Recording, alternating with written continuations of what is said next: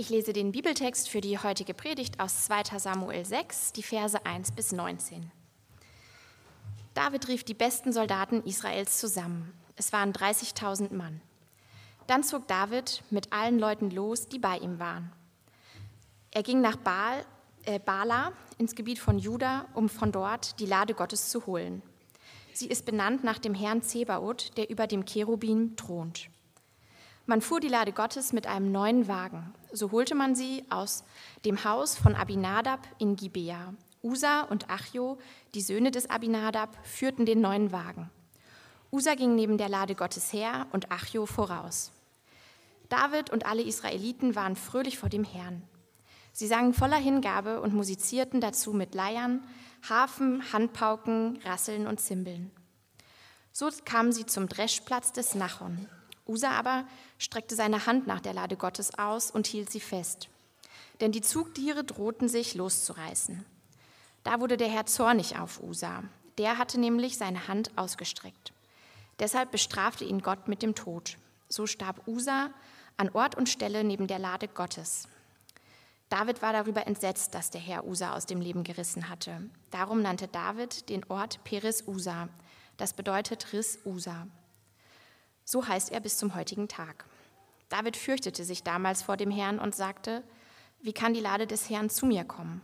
Da wollte David die Lade des Herrn nicht mehr zu sich in die Stadt Davids holen. Stattdessen schaffte David sie beiseite in das Haus des Obed-Edom aus Gad. Drei Monate war die Lade des Herrn bereits im Hause von Obed-Edom aus Gad. Da ging David los und holte die Lade Gottes aus dem Haus Obed-Edoms. Voller Freude brachte er sie in die Stadt Davids. Die Träger führten die Lade des Herrn mit sich. Nachdem sie sechs Schritte gegangen waren, brachte er einen Stier und ein Mastkalb als Opfer dar. David tanzte voller Hingabe vor dem Herrn. Dabei hatte David nur einen leinernen Priesterschurz an. So brachten David und alle Israeliten die Lade des Herrn in die Hauptstadt. Dabei jubelten sie und die Widderhörner erschallten. Die Lade des Herrn kam in die Stadt Davids. Michal aber, Sauls Tochter, schaute durchs Fenster. Und sie sah König David, wie er vor dem Herrn hüpfte und tanzte. Da verachtete sie in ihrem Herzen, sie, sie ihn in ihrem Herzen. Als die Lade des Herrn angekommen war, stellte man sie an ihren Platz in der Mitte des Zeltes. David hatte es für sie aufgeschlagen. Dann brachte David Brand- und Schlachtopfer dar vor dem Herrn. Als David mit dem Darbringen der Opfer fertig war, segnete er das Volk im Namen des Herrn Zebaoth. Er gab allen im Volk, jedem Israeliten, Männern wie Frauen, jeweils einen Laib Brot, einen Dattelkuchen und einen Rosinenkuchen. Dann ging das Volk heim, jeder in sein Haus. Guten Morgen, ich spreche ein Gebet. Gott, du bist da, verborgen und doch gegenwärtig. Danke für diesen alten Text. Und ich möchte dich bitten, dass du uns zu uns sprichst und uns etwas mehr über dich zeigst. Amen. Wir schauen uns in den Predigten das Leben von David an im Alten Testament in der Bibel. Und äh, wenn man sich das Leben von David anschaut, sieht man, dass er einen sehr abwechslungsreichen und bewegten Lebensweg gegangen ist mit Höhen und Tiefen.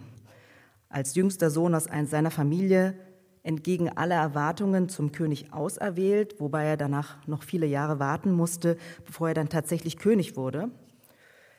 Er lebte ein Leben auf der Flucht und in Angst, Isolation und Ungewissheit und war in vielen Kampfsituationen, war Gewalt ausgesetzt, hat Gewalt auch selbst anderen angetan. Und dann auch die andere Seite erlebt, als er dann König geworden ist, mit viel Reichtum und Luxus am Königshof gelebt. Ein Leben in Extremen, kann man sagen. Und in diesen verschiedenen Extremen hat er seelisch und psychisch aufs und ab durchlebt. Das können wir vor allem in den Psalmen nachlesen. Und in diesen Phasen sieht man dann auch, wie es bei ihm mit seiner Gottesbeziehung ging. Wie er Gott für sich gesehen hat, wie er zu Gott gestanden hat und wer Gott für ihn war. Hier in dem Bibeltext, den wir gerade gehört haben, sehen wir eine, wie ich finde, ziemlich seltsame Situation aus Davids Leben, die auf den ersten Blick gar nicht so einfach zu verstehen ist. Wir erfahren von einer Box, von einem Kasten, der sogenannten Lade des Herrn, die auf einen Karren transportiert wird und dabei fast runterfällt und ein Mann namens Usa wird von Gott getötet. Es ist ganz schwer zu verstehen, warum. Wir sehen, wie David dann halbnackt vor vielen Menschen tanzt und seine Frau ihn dafür verachtet. Und es ist gar nicht so einfach, diese eine Situation mit der anderen zusammenzubringen. Diese Begebenheit möchte ich näher anschauen in drei Punkten. Erstens Gott in der Box, zweitens Gott out of the box, drittens Gott unverfügbar und doch so nah. Erstens Gott in der Box. Kurz zur Vorgeschichte dieser Situation. David war nun offiziell König von Israel geworden und hat Jerusalem zu seiner Stadt erklärt, von wo aus er regieren wollte. Und er wollte auch, dass Jerusalem der zentrale Ort wird, von dem aus Gott angebetet wird. In den vielen Jahren der Kriege vorher gab es keinen öffentlichen zugänglichen Ort für Gottesdienste. Es gab die Lade Gottes, das Heiligtum für die Israeliten, die für die Anbetung Gottes wichtig war. Und die musste dafür nach Jerusalem gebracht werden. Die Lade Gottes war vorher von den Philistern, einem feindlichen Volk der Israeliten, gestohlen worden und kam dann über lange Umwege wieder zurück zu den Israeliten, war aber dann ganz abseits von den Leuten an einem privaten Ort in der Obhut einer Priesterfamilie. Und es gab 20 Jahre lang keinen öffentlichen zugänglichen Ort für diese Lade Gottes.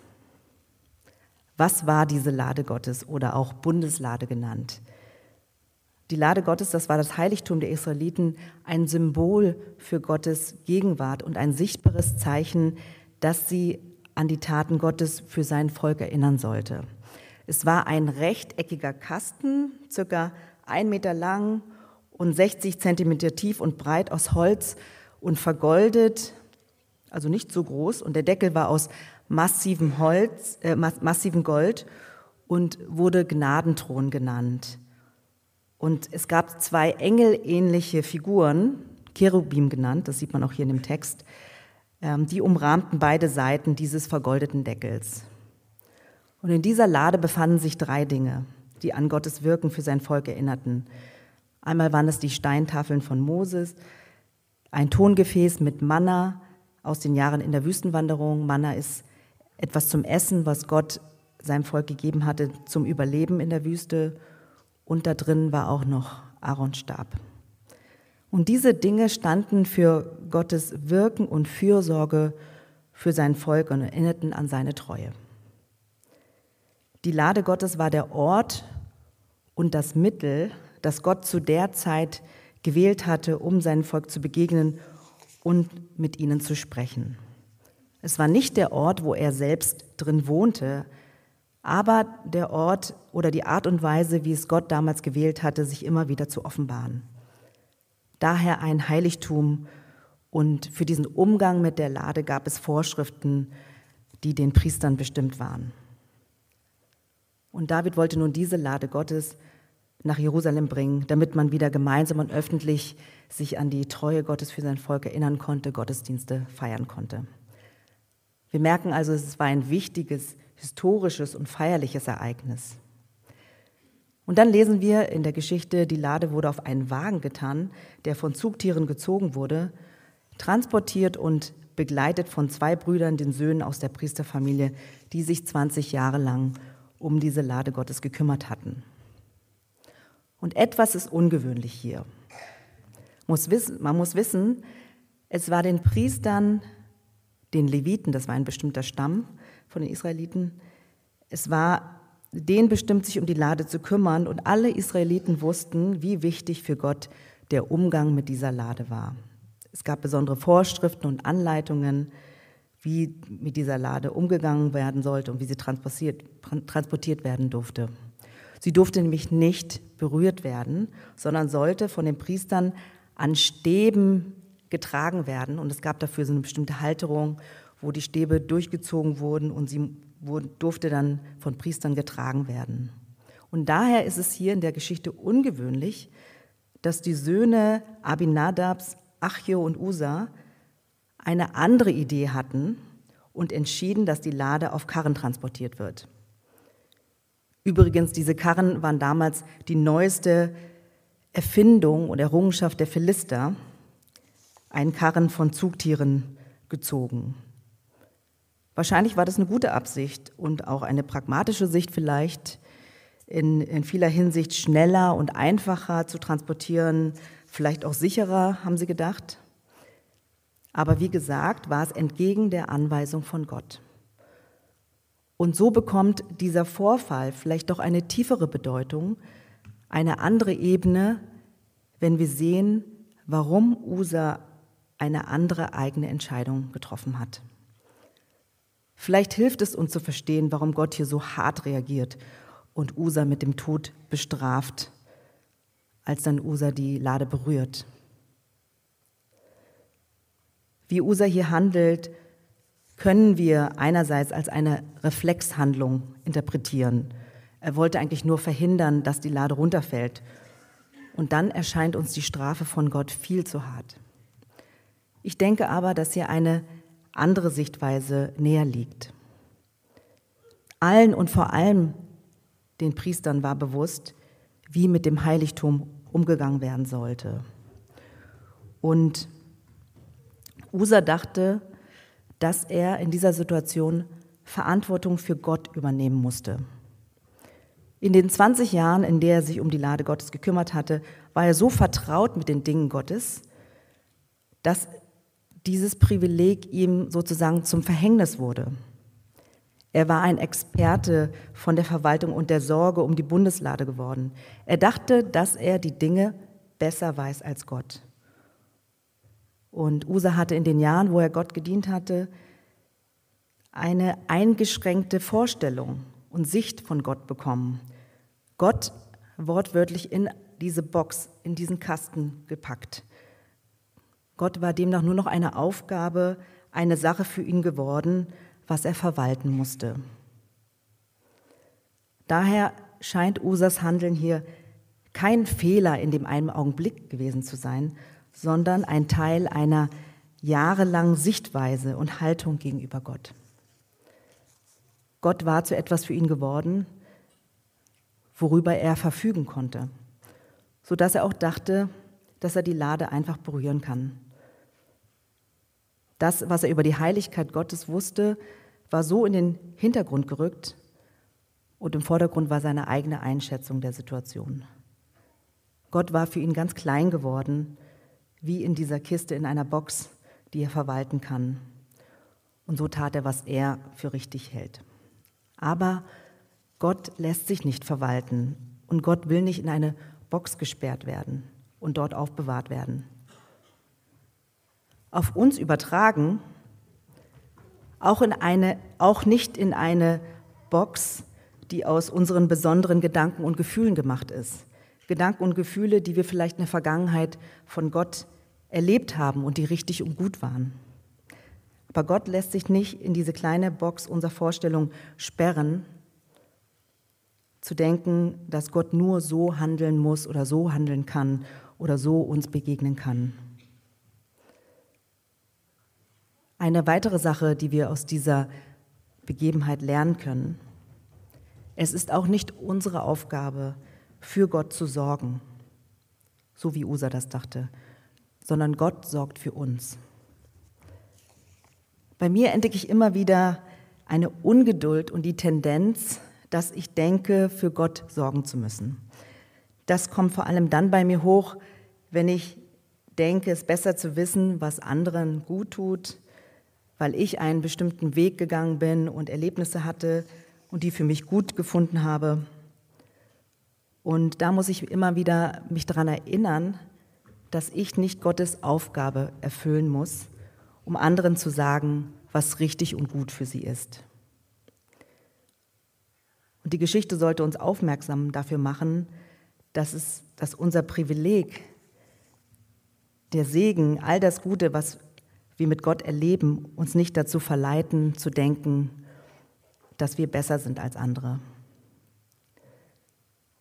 Was sind noch Folgen von unserem Drang, Gott in eine Box zu packen und ihn uns verfügbar machen zu wollen?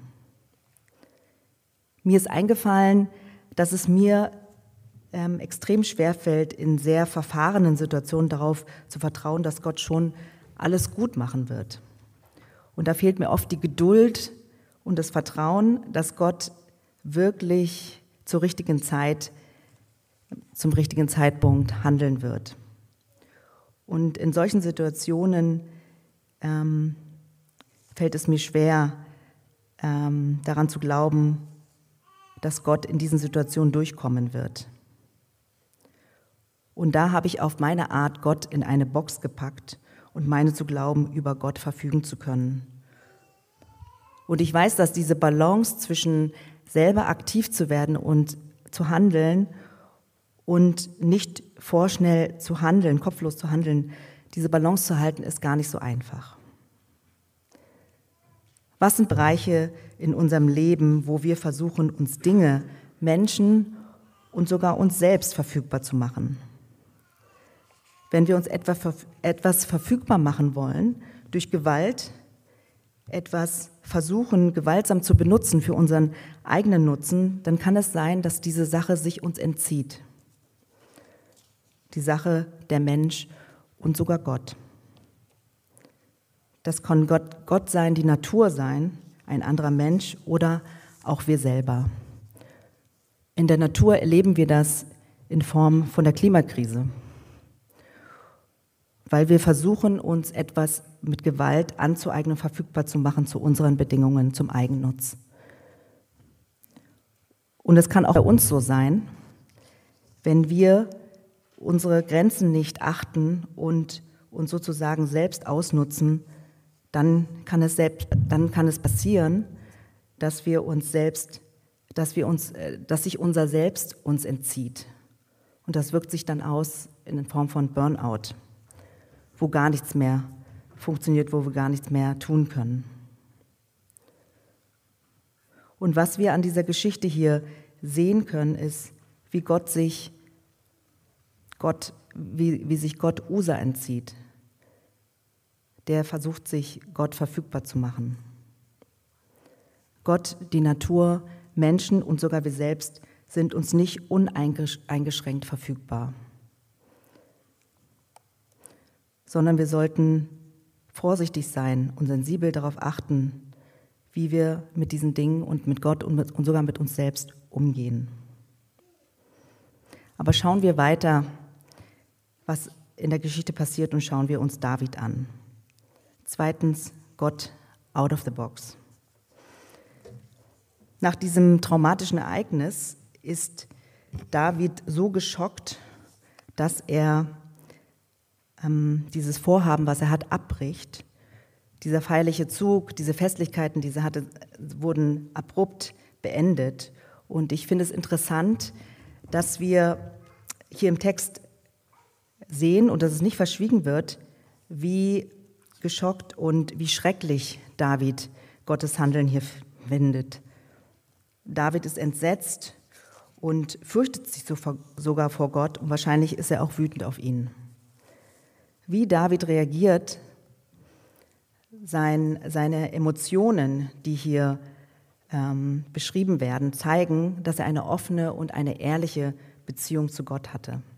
Eine lebendige Beziehung, in der er wütend und entsetzt über Gott sein konnte.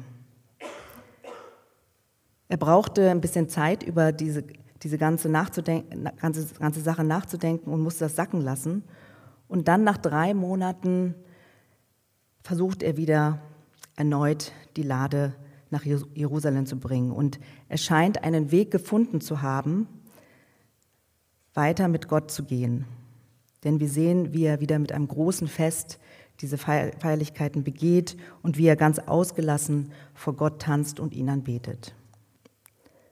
David tanzt voller Hingabe vor Gott, unbeschwert und fröhlich. Und ihm ist dabei sogar egal, was andere Leute ähm, dabei über ihn denken. Ob das angemessen ist, wie er sich verhält als König oder ob das peinlich ist. Für ihn steht im Zentrum Gott und wie, dass er Gott anbeten will. David wusste, wer Gott für ihn war. Man mag David nicht sympathisch finden. Und was wir aber hier sagen können über seine Beziehung mit Gott ist, dass er eine offene und ehrliche Beziehung zu Gott hatte, die über die Jahre gewachsen war. Oder sagen wir es so, diese Umstände, in denen er war, da hat er gelernt, offen und ehrlich vor Gott zu sein, wütend, ängstlich, flehend und auch wieder vertrauend auf Gott und dankend und ausgelassen zu sein vor Gott. Das hat er in dieser Zeit gelernt und nichts war ihm peinlich vor Gott. Gott war für David nicht in eine Box eingesperrt, nichts etwas, worüber er verfügen konnte, sondern er hatte eine lebendige Beziehung zu Gott. Und er fühlte sich so lebendig vor Gott, darum konnte er auch so ausgelassen vor ihm tanzen, ungeachtet dessen, was die Leute für, über ihn denken. Ihm ging es nicht darum, eine religiöse, offizielle, würdevolle Zeremonie zu halten, sondern für ihn stand Gott im Zentrum. Er benutzte Gott nicht. Wie offen und ehrlich fühlen wir uns vor Gott? Ist da dieses Vertrauen, dass wir so sein dürfen vor Gott, so wie wir sind, mit unseren Zweifeln, Ängsten und Fragen, mit den Dingen, die wir vielleicht auch schwierig finden über Gott und auch nicht verstehen und mit unseren Sehnsüchten. Vielleicht kann diese Offenheit und Ehrlichkeit, die David vor Gott hatte, dieses ausgelassene Anbeten und Tanzen vor ihm, vielleicht kann das uns inspirieren und ermutigen. Aber wie kommen wir dahin? Dass David so vertraut mit Gott war und so ehrlich und offen vor ihm sein konnte, das ist nicht über Nacht passiert. Das war eine Entwicklung. David hat immer wieder in diesen verschiedenen Lebenssituationen bewusst Gott gesucht und sich auch ihm zugewandt. Der Pastor Eugene Peterson hat gesagt, Anbetung ist die Strategie, durch die wir zu, die zu starke Beschäftigung mit uns selbst unterbrechen und der Gegenwart Gottes Beachtung schenken. Anbetung ist die Strategie, durch die wir die zu starke Beschäftigung mit uns selbst unterbrechen und der Gegenwart Gottes Beachtung schenken. Und wie in jeder anderen Beziehung braucht es Zeit und Orte dafür, die wir uns bewusst nehmen, um Gott zu hören, wahrzunehmen, damit sich diese vertraute und ehrliche Beziehung entwickeln kann. Nicht, dass wir denken, dass Gott nur eingeschränkt in diesen Zeiten und Orten wirken kann, sondern damit wir überhaupt offen werden für sein Wirken und sein, für seine Begegnung in unserem Leben.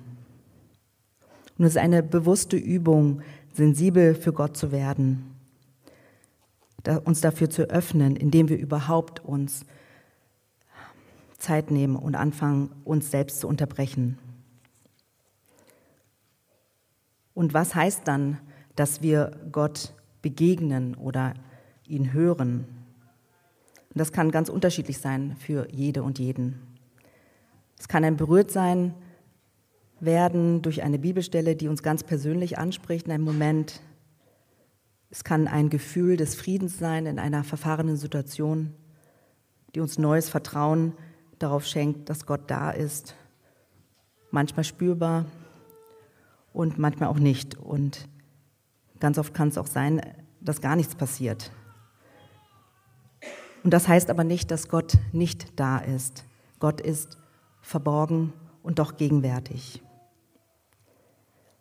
Und bei aller Nähe und Vertrautheit, die zwischen uns und Gott wachsen kann, Gott bleibt immer ein Stück weit für uns unverfügbar. Er lässt sich nicht in eine Box stecken und von uns verwalten. Die Geschichten in der Bibel zeigen, wer Gott ist. Und so auch diese Geschichte mit David und Usa. Gott, der so vertraut und nah für David war, und dennoch bleibt er unverfügbar und lässt sich nicht wie ein Objekt verwalten. Der Soziologe Hartmut Rosa, ein genauer Beobachter unserer Zeit, hat in seinem Buch Unverfügbarkeit über den Drang des modernen Menschen geschrieben, die Welt in Reichweite zu bringen, für sich verfügbar zu machen und ist zu folgender Feststellung gekommen. ihr findet dieses Zitat vorne im Programmheft auf Seite 2. Er sagt, Lebendigkeit, Berührung und wirkliche Erfahrung aber entstehen aus der Begegnung mit dem Unverfügbaren. Lebendigkeit, Berührung und wirkliche Erfahrung aber entstehen aus der Begegnung mit, den, mit dem Unverfügbaren. Und ich finde, diese Feststellung passt hier, wenn wir es mit einem lebendigen Gott zu tun haben, der uns doch immer noch ähm, ein Stück weit unverfügbar bleibt. Drittens, Gott unverfügbar und doch so nah. Ein Gott, der unverfügbar bleibt, kann uns verunsichern. Wir sind es gewohnt, Dinge, Menschen und Situationen uns verfügbar zu machen, weil es uns Kontrolle und Sicherheit gibt. So ein Gott, der von Natur aus aber für uns unverfügbar bleibt, unerreichbar, erscheint uns vielleicht nicht wirklich zugänglich und können wir so einem Gott überhaupt vertrauen? Gott hat sich in Christus nahbar gemacht. Gott ist aus seiner Unerreichbarkeit in unsere Erreichbarkeit gekommen. Er ist, er ist erreichbar für uns geworden. Er ist ein verletzliches, wie ein, ähm, er ist als ein verletzliches Baby auf diese Welt gekommen, in Menschengestalt, so verletzlich, dass er sogar am Kreuz Schmerzen erlitten hat und gestorben ist. So nah ist uns Gott gekommen, so, nah, so nahbar ist er für uns geworden und hat uns seine Nahbarkeit gezeigt und bewiesen. In Jesus Christus ist Gott für uns Mensch geworden. Gott hat sich erniedrigt und demütigen lassen, indem er sich in Jesus hat quälen lassen und töten lassen und hat sich sogar auf die Beschämung eingelassen, auf sich genommen, so dass wir uns nicht mehr schämen müssen. Er hat all unsere dunklen Seiten auf sich genommen und durch seinen Tod am Kreuz und durch die Auferstehung überwunden, dass uns nichts in dieser Welt mehr beschämen kann und von ihm trennen kann. Er hat die dunkelste Dunkelheit überwunden und sogar den Tod besiegt. Und wenn wir uns daran hängen und daran glauben, dann hat das so eine Kraft, uns zu tragen und uns Hoffnung zu geben für unser Leben. Ein Gott, der seine Liebe und seine Treue für uns bewiesen hat. So einem Gott können wir vertrauen und immer wieder von neuem. Und bei so einem Gott dürfen wir auch ehrlich sein. Dürfen wir so sein, wie wir sind und brauchen uns nicht schämen. Wo finden wir solche Liebe und Annahme? Und können wir das für uns annehmen und glauben? Wenn wir das immer wieder für uns annehmen, kann uns das frei machen, vor Gott ehrlich zu werden und ausgel ausgelassen zu sein, so wie David vor ihm getanzt hat. Dass wir Gott begegnen können und ihm danken können und so ausgelassen sein vor ihm, so wie es zu uns passt und so wie wir uns ehrlich fühlen. Ich möchte enden mit einem weiteren Gedanken von Hartmut Rosa, der gesagt hat, Lebendig sein kann man nicht für sich alleine, sondern nur in Beziehung. Etwas zu brauchen oder zu nutzen oder etwas zu gestalten oder von etwas beeinflusst zu werden, stiftet noch keine Lebendigkeit. Lebendig werde ich erst, wenn das andere da draußen mit mir so in Beziehung tritt, dass ich durch diese Beziehung selbst verändert werde, dass ich mich dabei und darin verwandle. Und das trifft für unseren Glauben zu, der Beziehung zu Gott. Der lebendige Gott, der sich in Christ, Christus nahbar gemacht hat, wünscht sich Beziehung mit uns. Nicht einfach nur, dass wir von Gott Gebrauch machen oder ihn verwalten, sondern dass wir von ihm beeinflusst werden und verändert werden. Gott wünscht sich, in Beziehung zu sein mit uns mit jedem Einzelnen, dass wir lebendig werden und durch ihn Veränderung erleben. Und das wünsche ich uns allen, dass wir uns immer wieder neu darauf einlassen und diese Einladung, Einladung annehmen. Immer wieder. Amen.